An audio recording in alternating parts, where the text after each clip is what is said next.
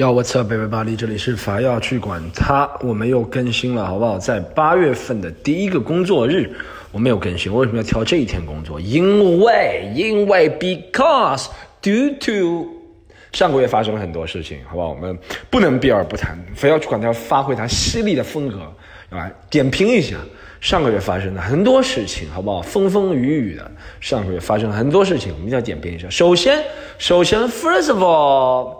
啊，一级你一级一级，第一是吧？第一怎么说？日文我叫一是一级，第一是第一级，不管了，好不好？就上来，先跟大家说一下的是，哦，那个那个，我首先要说的是，我我我最近看到一个先点评第一条新闻，好不好？不是大家最关心的新闻，好，我们从重要性先从不是非常重要，一直点评到最重要的新闻，好不好？不是非常重要的第一个新闻，就是我身边有很多朋友，是吧？如果是做英语老师的，这几个人你倒霉了啊！双减压政策下来之后，我问好多朋友 都失业了，真的都失业了，尤其是很多女生，你知道？我认识很多女生以前都是做英语老师的，最近真的都都放假了，或者转战网上了，转战网上了。他线下的都失业了，真的，这个哇，新东方股价跳水这么厉害，裁员百分之七十五，没办法，还有什么很多学校啊，如果不是正规学校啊，都都失业。那失业放一边啊，是没办法了啊，这个这个这个就就像，比如说你做一个行业，对不对？比如说你是原来做什么，我们说那种边缘行业，对不对？你失业真是没办法了，对不对？那我们首先来说一下，不知道大家知道吗？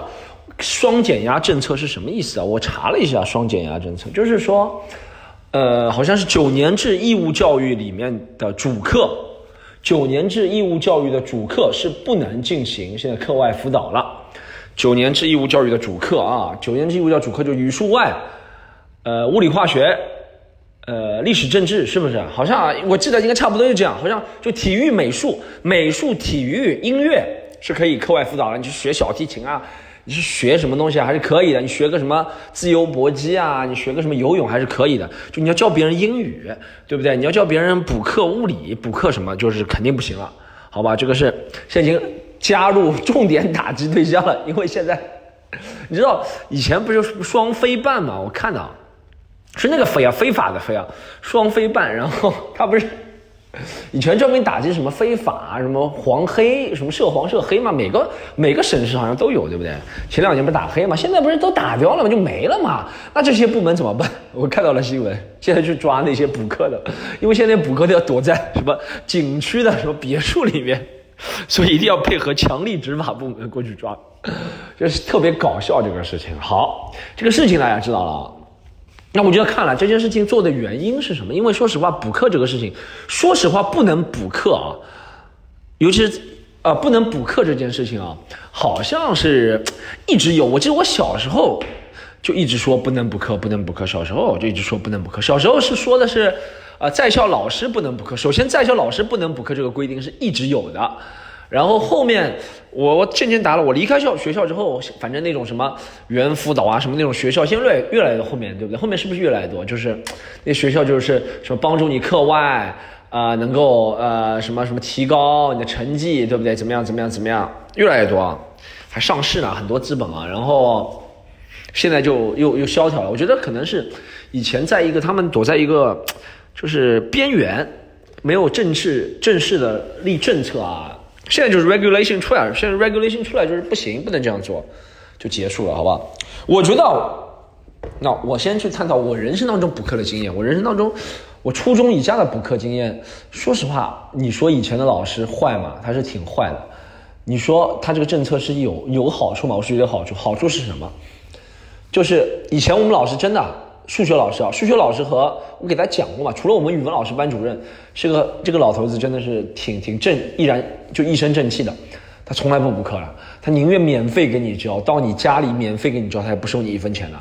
但好人没好报，他好像六十二岁就得病死了，他很严格了，他真的很严格，他会到你家里来给你补课了，而且他是那种就是给你做好事，但是讲话不留情面那种人，你知道，他看到你呃呃呃去去去去去去去。但他会免费冲到你家里给你补课的那种，其他老师真的混蛋，什么数学老师、英语老师都他妈混蛋，都是妈的班上一套背后一套。啊！物理老师也是，物理老师我分开说，那个那个那个呃，以我亲身的经历来说，我我的亲身经历可能是代表很多学校，我们那个年代八零后的人的学校里面老师，在上海啊，讲一个比较文明法治的社会啊，这些老师都是上课的时候他也不是不教，你知道吗？他也不是不教，他不教肯定有人投诉，他就没有，就比如说，意思就是比如说，就像脱口秀一样，我有些独门的心法绝招，对不对？我平时你跟我聊天，你说 Storm，你给我出一下建议。我跟你说，你又不是我们公司的，或者你又不是怎么怎么怎么参加我们这个班，我凭什么跟你说？对吧？讲到底是吧？但我这个不是属于主课，我也不是老师啊，我就会说啊，给你出些建议。我觉得你这个讲，我就讲讲，我就给他讲点笼统的话。我觉得你这个，我觉得你这个嗯节奏要加强。我觉得你这个，呃，怎么怎么怎么，这笼统的话嘛，对不对？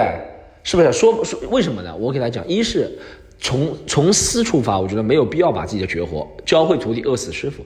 从愚公出发，因为我教了别人这么多年，啊，从来没有得到过任何，我啊其实都是私的了，我没有得到任何的 appreciation，任何任何赞许，你懂吗？所以我觉得你们不是觉得李诞很牛逼吗？或者你觉得什么周奇墨很牛逼吗？你们不是觉得谁谁谁忽然你去问他嘛？你问不到他再来问我，我说你去问他不就行了吗？对不对？好不好？其实这个一样的，但是区别就是我这个脱口秀是一个不是主课，也不是什么关乎民生的怎么怎么怎么东西。你是想要获得知识，你是需要来报名，对不对？或者你要跟我有些利益牵扯，我才把我的独门绝活教给你，这很正常，大家能理解。但那些语数外的老师，除了语文老师啊，数学、物理老、数学、英语老师特别坏，他上课他就他就照本宣科，就书上就说一加一等于二。或者二乘二等于四，就这样说。然后你问他，老师二乘二为什么等于四？他说二乘二就等于四，你懂吗？或者他，你看他跟你说，他说 It's Monday tomorrow。你跟你跟老师说，为什么是 It's Monday tomorrow？为什么不说 It It was Monday tomorrow？或 It's going to be Monday tomorrow？或怎么样怎么样怎么样？他说就这样说，这是惯用手法。跟你说，如果跟你说什么常用手法啊什么什么，就选这个东西。这些老师肯定是要补课的。然后这些人非常坏，这些老师。然后他呢？上课就这样教，对不对？你也没办法抓他小辫子。然后呢，他开家长会，或者你家长主动联系他，说你们这些学生，我们学生们成绩提高不了。他说：“哎，你们学生啊，可能学的太少了，掌握不了些方法。”然后你家长说：“老师有什么方法？”他说：“哎呀，我也不知道，你们可能去问一下，有什么办法能够提高的。”然后等家长主动开口说：“啊，老师，我们，那你帮我问一下，有什么办法能够让我们小孩成主动提高了？我们可以付家教啊，什么东西？”然后老师说：“啊。”我们有一个，我本来也办了一个，但是名额满了，然后我也不想收太多学生了，怎么样怎么样？然后家长就说：“啊，你教教我们吧，求求你了，是我们自己要上课的，不是你老师在外上课，是我们几个学生跪下来求你，把钱放到你面前要你上课了，你这是一个救啊，再苦再救苦救难的观世音菩萨，你这是人间的啊，白求恩就是南丁格尔战士。”那个老师说：“好，那我收钱了。”然后这老师都妈的逼都是坏逼，你知道吗？啊，都是两个哦，反哦我，两个巧合，我也不知道是不是巧合啊，我也不是性别歧视，那两个那两个都是女的，好吧？那个宇峰老师是个男的，好吧？但男女都有好老师，我只是说一下，好吗？他可能 我也不知道为什么给大家提这一点。好，那个那个这两个老师，而且提高了，我也觉得没提高什么，你知道吗？他们上课也没上什么，说实话，就是赚点钱嘛的。那个有个数学老师赚钱特别能赚，学校里的老师啊。在二零零一零二年，已经买在内环线内买一套一百三十平方的房子了。哇靠！不过人家眼光也是有，对不对？一是他会赚，二是眼光也是有。那个年代，二零零一年买到内环的房子，一百三十平方才多少钱？你知道吗？那个年代内环房子，上海内环房子，他们是杨浦区内环，六千多一平方，哇，六七千一平方，就一套才六十万左右，一百三十平方，真的特别便宜。好，然后，然后再分开来讲啊。那你说我上补课有什么好处嘛？就是物理这个老师真的特别牛逼，我们物理是补课补到现在最牛逼的一个老师。他是，但他这个这个你现在想想也不公平，就是他是出考卷的人，你知道？我现在说了，他会不会被抓进去？就他是出考卷的老师，你懂吗？他是以前我们那个年代出上海市物理。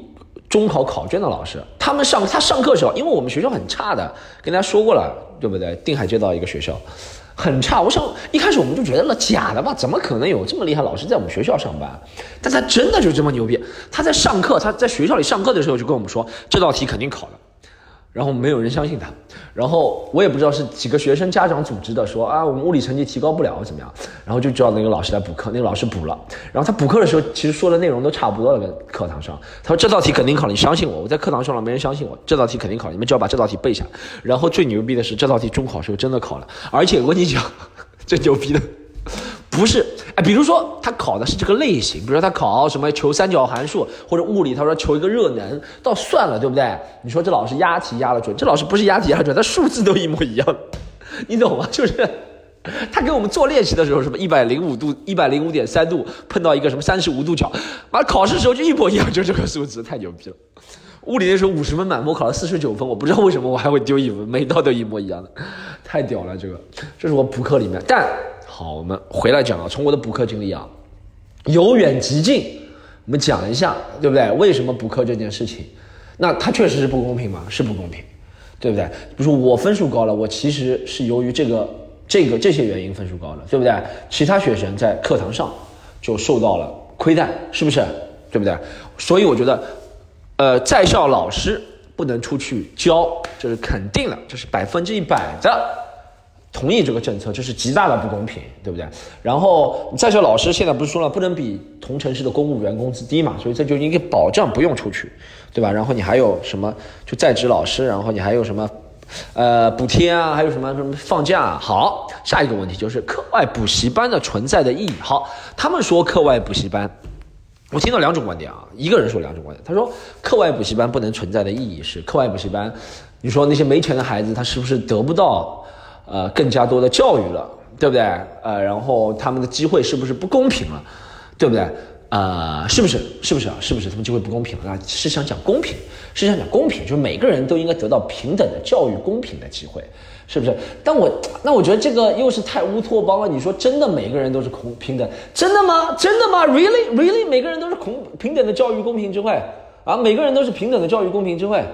啊，从出生就注定人不公平了。有人是含着金钥匙出生的，有人是怎么样怎么样怎么样出生的，不公平吗？你觉得不公平吗？他爸妈在他爸妈如果是清华大学博士，他肯定是更聪明的。你怎么这不公平吗？对其他人，这没有办法的。我觉得这些都是我，我觉得啊，要论这个公平，我觉得这没有办法论的。你说老师也有高低，学生的理解程度也有高低，为什么一定要把每个学生都看作公平？我觉得不行。有人读书读得好，他说他还有个观点，他说。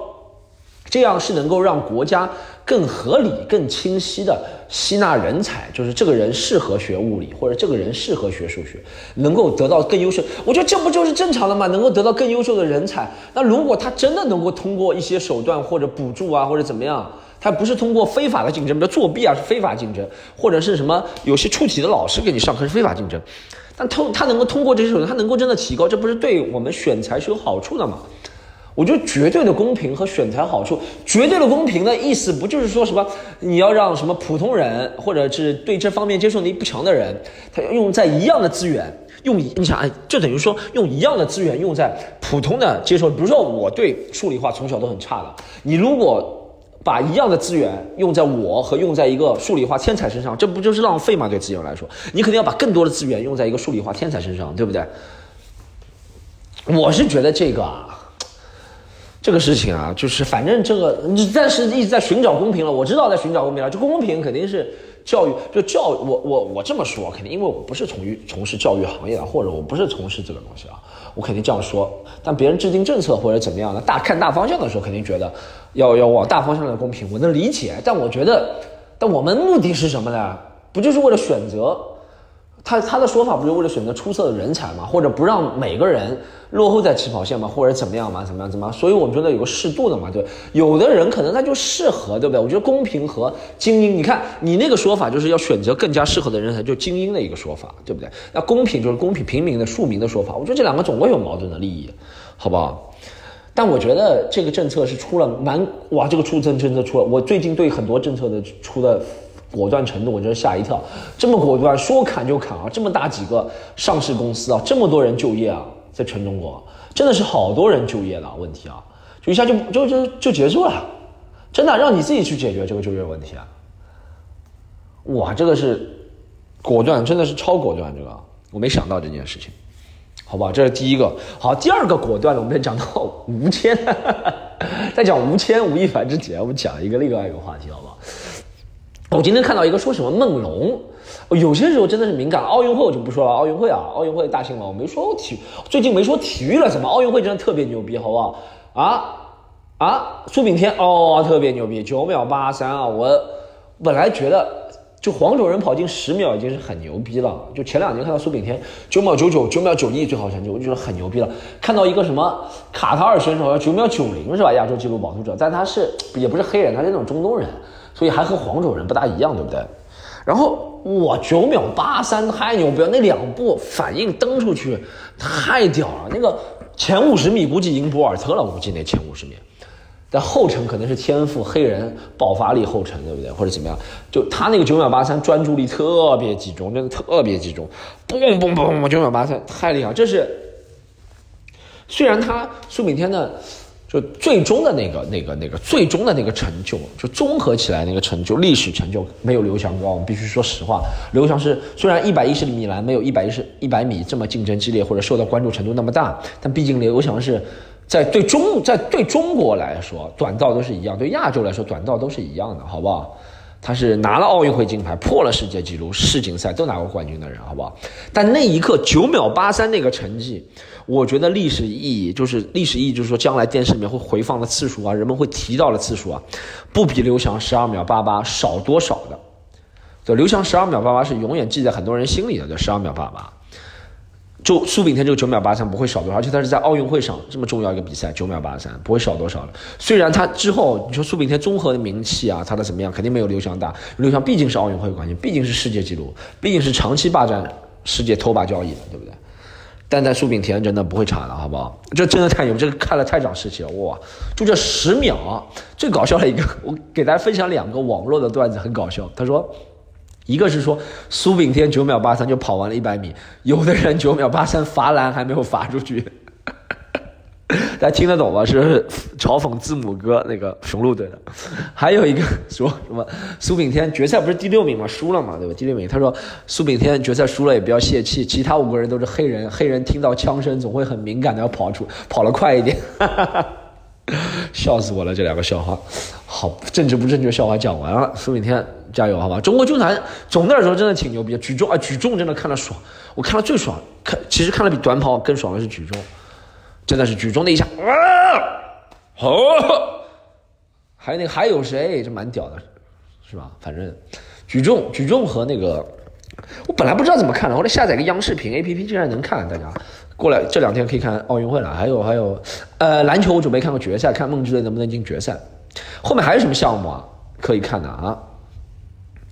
还有啥比较刺激爽的项目？我不知道了，可能我我想不起来奥运会那些比较刺激爽的项目了。反正中国军团大的好像都已经大的好像都已经结束了。中国军团后面还有什么拳击啊？是不是这种项目啊？还大球是不是？后面还有八天嘛？八月八号结束嘛，还有八天，好吧，我们看一下奥运会，大家可以看一下奥运会，真的蛮刺激的。我这次奥运会没没看很多，但一些很关键的我都看了，好吧。好，讲讲一下吴谦，好不好？吴亦凡，罪犯，犯罪嫌疑人吴亦凡，现在很准确的这个定义啊，是官方的一个定义，犯罪嫌疑人。首先抓得好，对不对？抓得好，这个是一改，网上有很多人喷。对，我最受不了，最受不了一种观点，我觉得也不是抓得好，最受不了一种观点，就网上有人说，千万不要得罪资本，资本什么很厉害，一直有人跟我做生意，你知道吗？一直有人跟我，我不是做生意，我们比如合作啊，或者什么时候，他跟我说，他说我们这个背后是哪哪哪几个公司，我们这背后是哪哪哪几个公司，谁谁谁罩着不怕的。我说你懂，你懂个屁呀！妈的，有不怕还不怕你呢？中国最厉害的是谁？你搞不清楚吗？怕你两个有钱呢，啊，不是秒秒钟把你的，这是这下好不好？自从一是去年马爸爸事件，二是今年这个吴亦凡，就知道了，好不好？在中国是吧？不要真的不要太嚣张，好不好？啊，就普通人就是普通人还不要太，我也不是其他我也不知道，反正你不要什么有两个钱了就嚣张了，你知道吗？就是说哦谁谁谁什么。啊，大公司，你知道，总是有些大公司，总是总是有些大公司，各行各业大公司就觉得自己什么不怕，都很厉害，各个行业他都是最屌的或者怎么样，我就觉得这是对国情的充分不了解，充分充分不了解才会这样。这国情了解的人怎么会说这种话？好吧，好，第二个是第二个，第二个接下来是讲讲什么？就而且啊，接下来就讲吴亦凡。吴亦凡，我觉得赚了好，赚了好。我爸看得很透彻，我爸那天过来直接跟我开聊这个问题。他说抓吴亦凡这个事情就是证据充分了。首先证据充分，其次就是需要需，你这懂什么叫需要吗？这两点缺一不可。证据充分加上需要，需要把你吴亦凡给搞定，太嚣张了，你懂吗？太嚣张，就是你知道啊，就是太嚣张，总会没有不透风的墙。这么嚣张娱乐圈的人总会做人，对不对？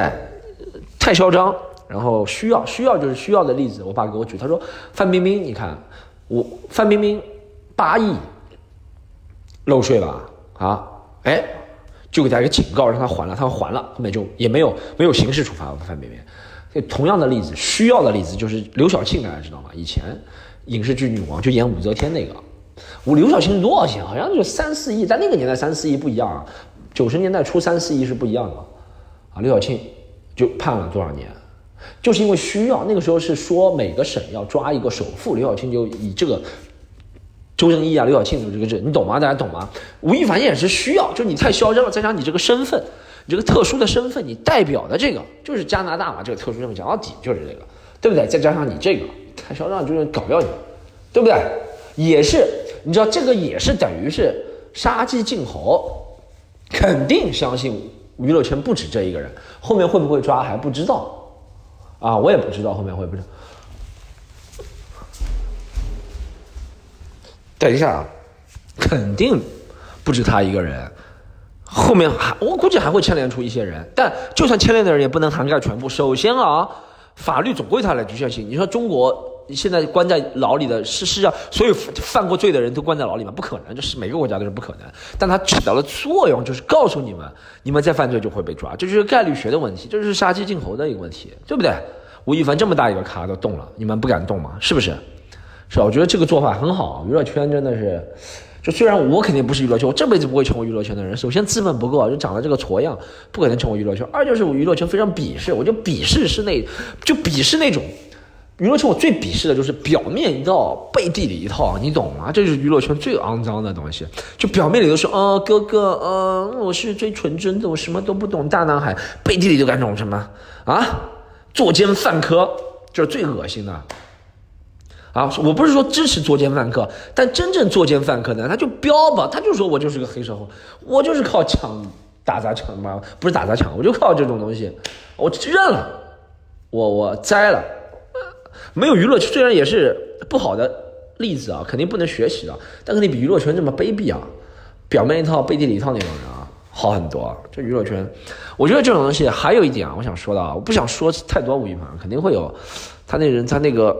最后肯定会有很多的，你知道吗？最后肯定会有很多的那种观点出来，或者最后有很多的后续啊。但我觉得吴亦凡这件事情，吴亦凡这件事情，让我们看到的就是想不要出现这种明星，对不对？或者这种就坍塌的，对吧？一原原原来高高在上的明星一下坍塌。首先，明星要洁身自好，对不对？每个人都要洁身自好，知道底线在哪里啊？知道公众的底线在哪里？你看罗志祥虽然也被封杀，但他没有被抓进去。他就算现在来大陆，也不会被抓，对不对？啊？或者你说谁谁谁被封杀了，但不会被抓，对不对？你真的这个太过分了，吴亦凡啊，或者是谁谁谁做的事情，对不对？要知道，首先要知道底线在哪里，做人。而且你说实话，我我是觉得你要做你要捞这么多钱的偶像明星，底线要比别人更高。我就说实话，我是普通人，我的底线可能没有你这么高，因为我影响到的人不多，你知道吗？而且我不是以标榜我要，你懂什么意思？如果你是标榜你是什么，天天你妈碰到一个节，讲到底就碰到一个节就要转发，转发这个转发那个，人民日报发一篇你就要转发，你他妈做这种作奸犯科的事情不讨厌吗？啊，他懂吗？这种概念，你道德水平肯定要比我们高，好吧？其次，我觉得还有一个就是，那种粉丝啊，什么东西啊，不要老是抱有抱有那种会出现下一个完美偶像，没有人是完美的，大家就可以看一下，真的很多偶像，你真的不查，很多在艺术文艺领域你觉得崇拜的人，讲几个好不好？伍迪·艾伦、猫王、孙中山，伍迪就叫伍迪·艾伦猫王啊，还有个谁我忘了，你查一下，他们第一任他们现在的妻子或第一任妻子才几岁？你查一下，真的，我不是鼓励这种行为啊，但真的。如果他违法，就要把他抓，不要塑造那种他是很神圣的形象，觉得他不会犯错，他都会犯错，犯错就要绳之以法，就这样。我的态度就是这样。我觉得可以犯错，人可以犯错，但你犯错了，如果伤害别人了，触及了法律了，你就要承受代价，就是这样。每个人都是这样，没有人说你不能犯错，啊？但你犯错要承受代价，就是这样。好不好？很理智的给大家讲这个问题，不要老是去期待那种完美的人格，啊，期待越大越会出现这样的人，你这样子越会给他造成反差，他越会变态，对不对？做这种变态的事情，就是你，好不好？你们也有责任，好吧？脑残粉也有责任。好，这期就讲到这里，非常劲爆啊！大家啊，广告一下，好不好？武汉演出八月二十，应该是八月二十九，是吧？八月二十九啊，武汉演出。是吧？八月二十九，对，礼拜天，武汉，好不好？然后上海是八月十，上海要推的，上海每周都有啊，但上海要推的一个演出是八月十三号，礼拜五有个西坛路主播专场，我江小黑、狒狒还有罗毅专场，好不好？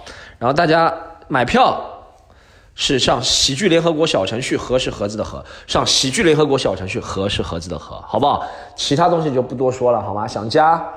粉丝群可以加微信 c o m e d y u n，哎呀，不要加微信了，呃，不要加了，妈，反要去管他这个东西也不大做了，呃，要加就加，呃，关注一下反要去管他，好，再见。